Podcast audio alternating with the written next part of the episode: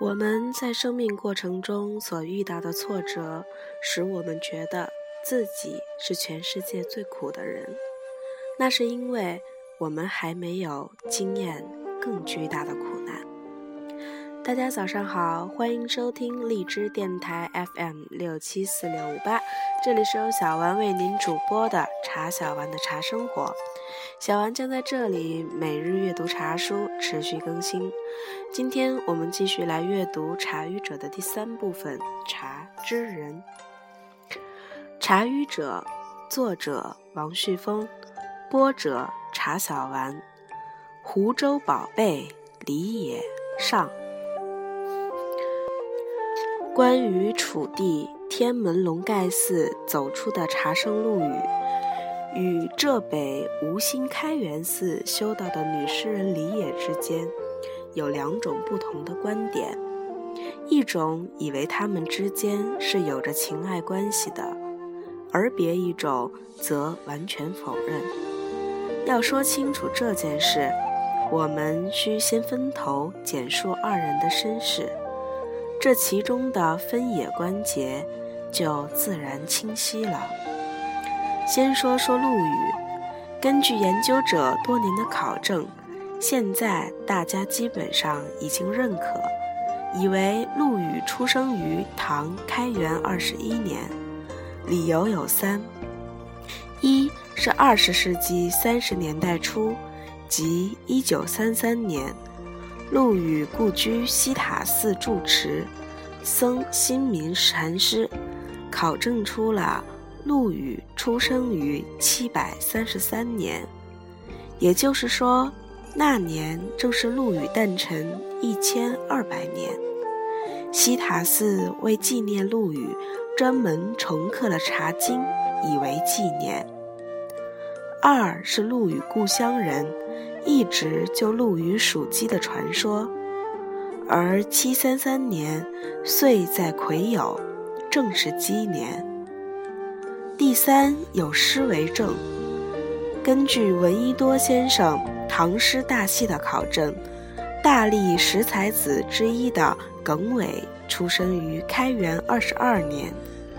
他曾经在大历八年时到过湖州，和陆羽一起联句作诗，其中有两句说：“文轩悲意去，雨墨取同年。”说的是他与陆羽是同年，七三四年和七三三年，基本应该算是相去不远，可以认为是一致的啦。再来说说李野，今人介绍李野，多用这样的解释：李野，字季兰，生年不详。卒于兴元元年，乌城人，女道士，入仕交开元官为尼，与陆羽、皎然、刘长卿等交往，有女中诗豪之称。善弹琴，曾被召入宫，后因上师叛将朱某，为德宗所扑杀。诗今存十余首，多赠答、遣怀之作。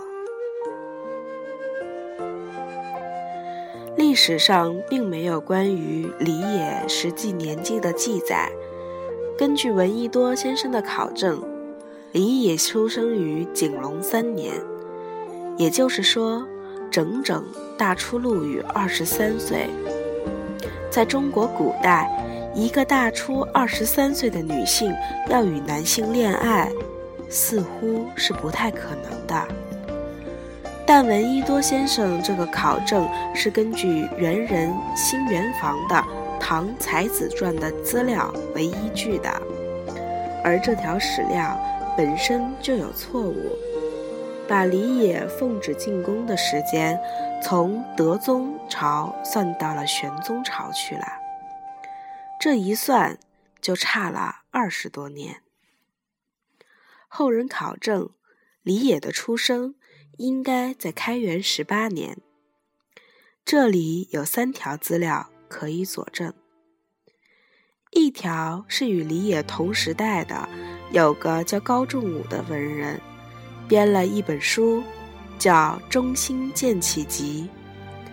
这本书是专门收录从唐至德元年至大历十一年著名诗人的著作，收了李野的六首诗，还附了一个小传，评价他的才情时也涉及到了年龄。上方斑结余则不足，下比寒兰英则有余。不以迟暮，亦以峻温。班婕妤指的是汉代的班姬，韩兰英则是六朝诗人，两位都是才女。这段评论当中，悄悄地转世了意识。原本评价的是才，结果最后总结到色。俊韵者，玉婆也。说她是一个人老珠不黄的俏老太太。这个集子里没有收李野入宫时写的那首诗：“恩人追入，留别广陵故人。”因为那时李野还未入宫。所以也没有写这首诗。根据这个记载分析，至迟到大历十一年之时，李野已经老了，但依然还是美丽的。又一条是根据李野的情人严伯钧的年龄推断出来的，他们有过一段热烈而又苦楚的恋爱。严伯钧的年龄。根据考证，和陆羽应该是差不多年代，也是八世纪二十至三十年代的人物。李野和他缠绵，年龄或可差几岁，但实在不像差二十岁。从他们的诗歌互答中，也没有那种大年龄跨度关系的痕迹。还有一条是另一个文人。叫赵元一的，他写过一篇文章，名叫《奉天录》，是专门记录唐朝金元兵变、德宗出逃奉天和平乱之后返回京城的情况。其中讲到李野是如何被德宗处死的情况。从这里我们可以知道，李野。死于兴元元年，也就是公元七百八十四年。如果我们确定大历十一年李野没有进过宫，那么他以后的进宫应当是大历十一年到建中四年之间。《唐才子传校征简》的作者吴汝愚认为。那时，李野已经美人迟暮。入宫之后，又碰到了兵变。兵变中，他被逼以献师叛将。德宗回来后，把他也当作叛军杖杀了。从李野描写入宫心情的那首诗里，可以看出他的年龄大约有多少。恩命追入。留别广陵故人，无才多病分笼中，不料虚名达九重。仰愧弹冠上华发，多残福尽李衰容。池心北踏随芳草，极目南山望旧峰。桂树不能留野客，沙鸥出浦慢相逢。从诗里看，李季兰此时应该是四五十岁的人了，怪不得他望着镜中仿佛繁霜染过的白发，无奈的叹息。德宗也是个喜欢写诗的人。而李野那时的才情已经传入宫廷。风流皇帝想读诗，也想读人，最好才貌双全，秀外慧中。李野是有这个本钱的，可惜美人迟暮，悲服老了。如此说来，这个俏老太太与陆羽的年龄也是差不了多少的，也可能会比陆羽大几岁。那么，他们之间究竟有没有别样的情愫呢？我从前倾向于他们之间是没有故事的，越往下研究，越觉得情感是复杂的事情，不是一分为二，有或者没有就可以解释的。陆羽和李野。实在都是太特别的人了。自然法则和社会法则对他们而言，都有可能不起作用。总之，他们不是按常理出牌的人。今天的我们，还真还不好一定就断定他们之间有没有故事。持陆里爱情说的人分为两个版本。一个以为李野是无心人，其父在天门做官，龙盖寺智积禅师曾把陆羽放在李家寄养，和李野一起长大，所以是青梅竹马。后来李家破败了，李野才无奈做了道士，然后和陆羽久别重逢，分外亲热。另一个简单一些，李野在吴兴当女道士，喜欢上了许多男人，其中包括陆羽。说李继兰父亲名叫李如生，抚养过陆羽，从任何史料上都没有看到过这样的记载，唯一提到其父亲的，还是在《唐才子传》中。说，始年六岁时，作蔷薇诗云：“今时不嫁却，心绪乱纵横。”其父见曰：“此女聪霞非常，恐为诗行妇人。”一个父亲见六岁的女儿写了这两句诗，就断然说。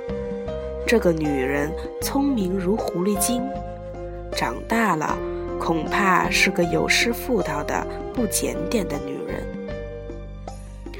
后来人根据这两句话，就推测出说李野有一个道貌岸然的父亲，并对这个不道德的风流种子提前进行了隔离，把他软禁到道观里去了。稍作分析的人就会提出疑问：一，李继兰老爸说这句话的时候，谁在旁边听到了？谁把这句话记载了下来，以至于传至今天？或有人会以陈胜的“苟富贵，莫相忘”来比较，以为也没有人在田垄上听到陈胜这样说。但司马迁就那么写了，大家就信，因为写出历史人物的内在真实。可是我们会相信一个父亲对六岁女儿的这两句诗，做出这样的评判吗？不要说六岁女儿不可能把嫁雀和嫁雀做了谐音处理，这种修辞方法非常高级。一个才子若不经过专门学习，也不可能掌握，更别说一个六岁女童。退一万步，就算李野那么写了，当爹的就会如此刻薄的没批吗？我倒觉得，这句话更代表了《唐才子传》的作者元人心圆房的意图。读这部书，你会有一个感觉，发现评价介绍别的男性诗人的时，文字都不多，评价也是寥寥数语，点到为止。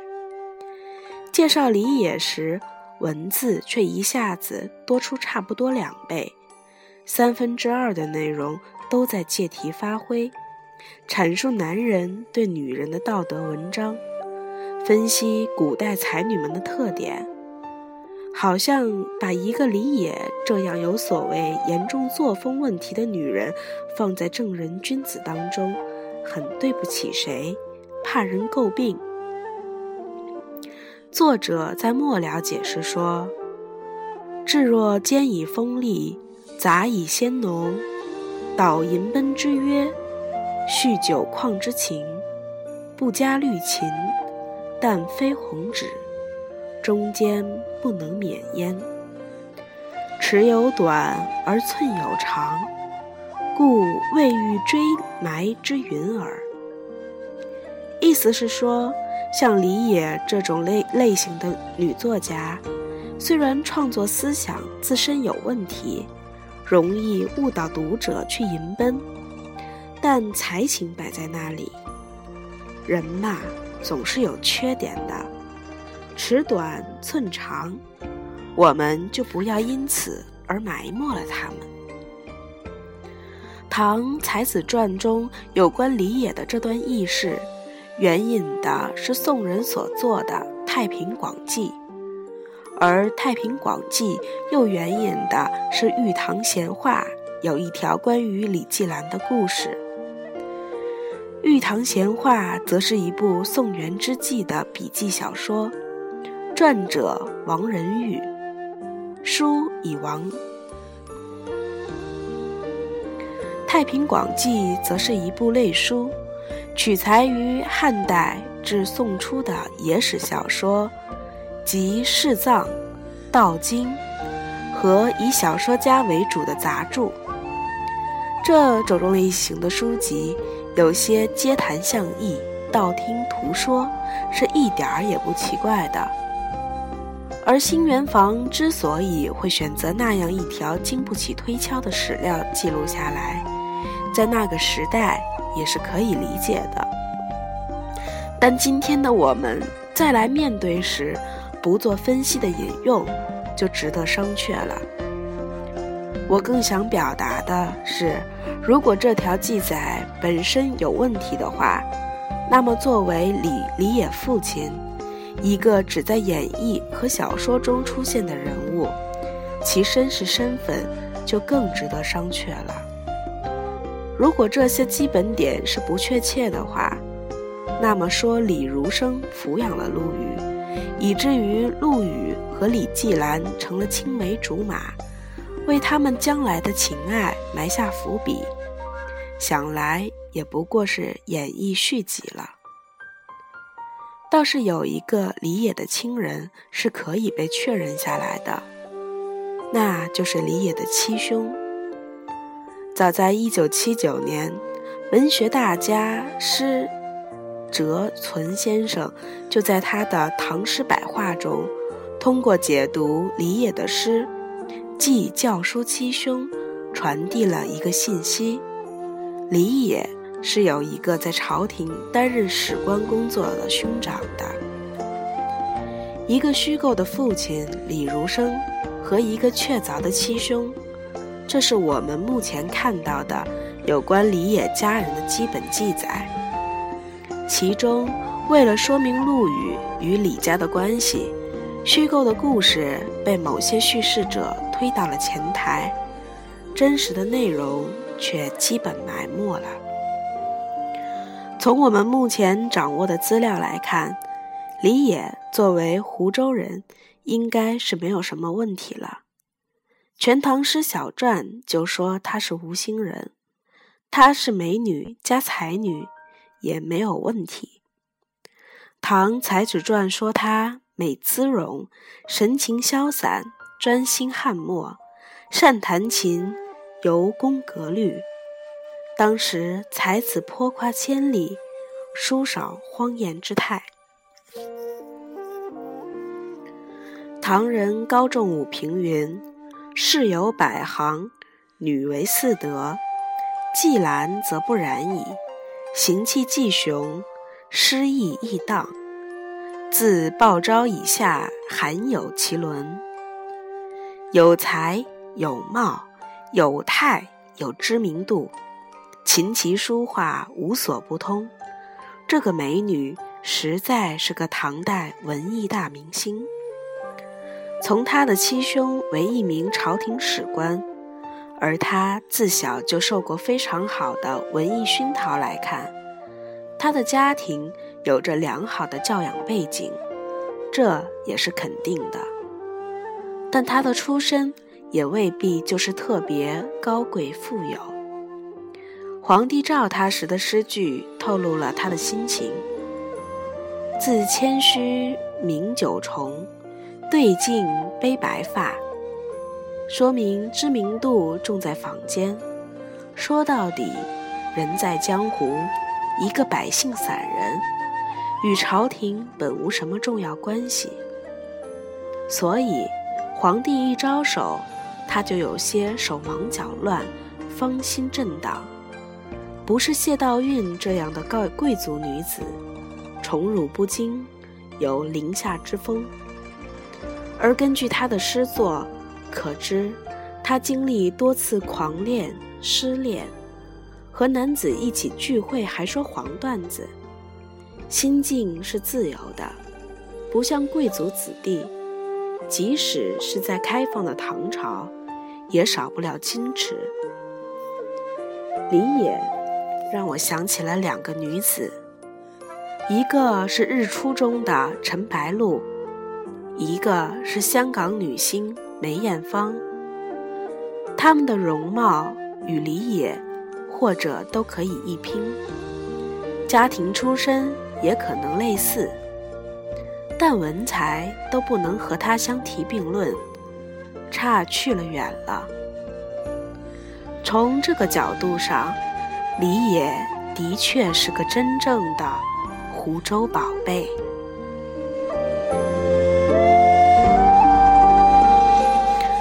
湖州宝贝当了女道士，有人分析说她是父母双亡，孑然一身，只好出家。这条未必确切。父母虽亡，犹有手足，她还有在朝廷工作的亲兄，关系好到以诗寄情。既然是亲兄，可见上面还有兄姐。不可能全部都已经死光吧，所以似乎不应该和陆羽一样，一个弃婴生出来就被人抛到了寺庙。又有人分析说，当时在唐代，佛道都很盛行，因为道家的始祖老子姓李，李唐家族就认了亲。唐太宗曾下诏明示，道士女冠可在僧尼之前。道教继承国教，人们势必趋之若鹜。因女道士都头戴黄缎道冠，故又称为女冠。唐代当女冠的什么人都有，上自公主、贵族。夫人、小姐，下至放出来的工人、弃妇及色衰的妓女等等，后妃公主进入道观修行者比比皆是。名门闺园也有争相出家做女道士的。道士女冠享受十方供养，所以衣食充足无忧。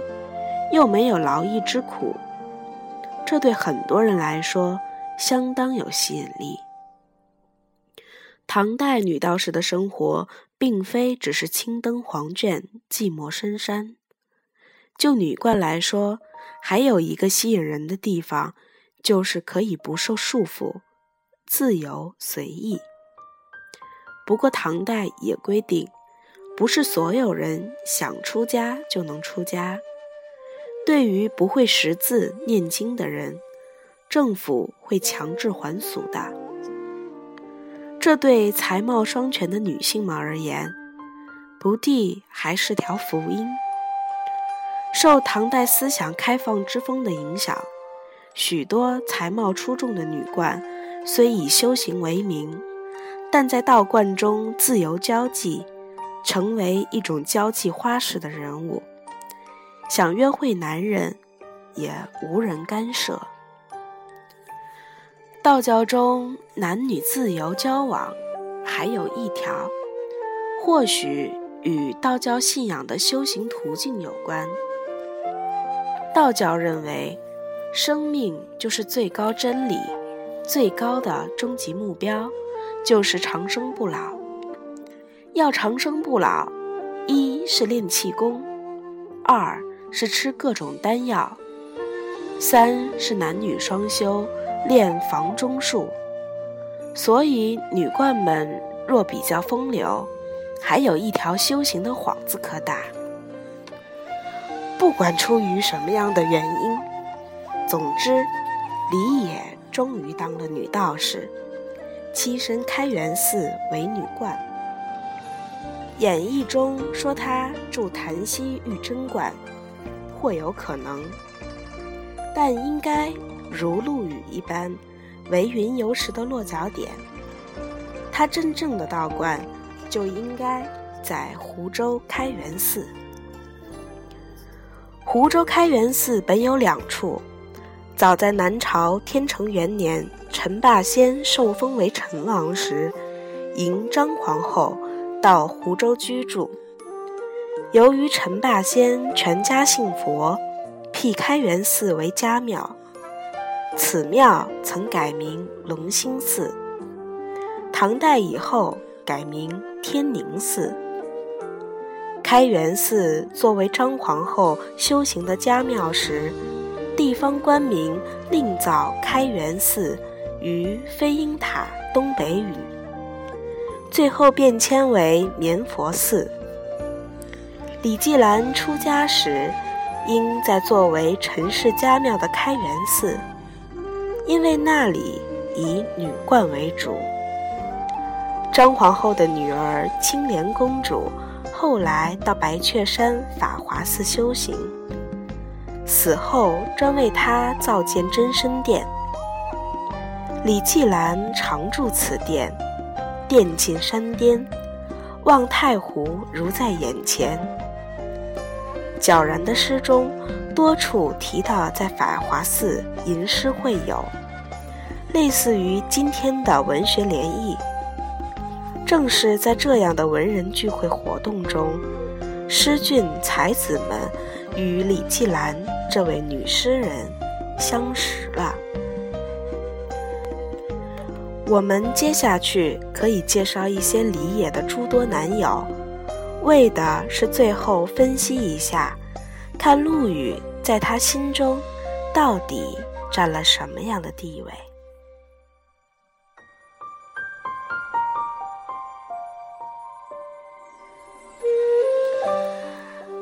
想要知道李野的男友有几个，敬请期待下集《湖州宝贝李野》下。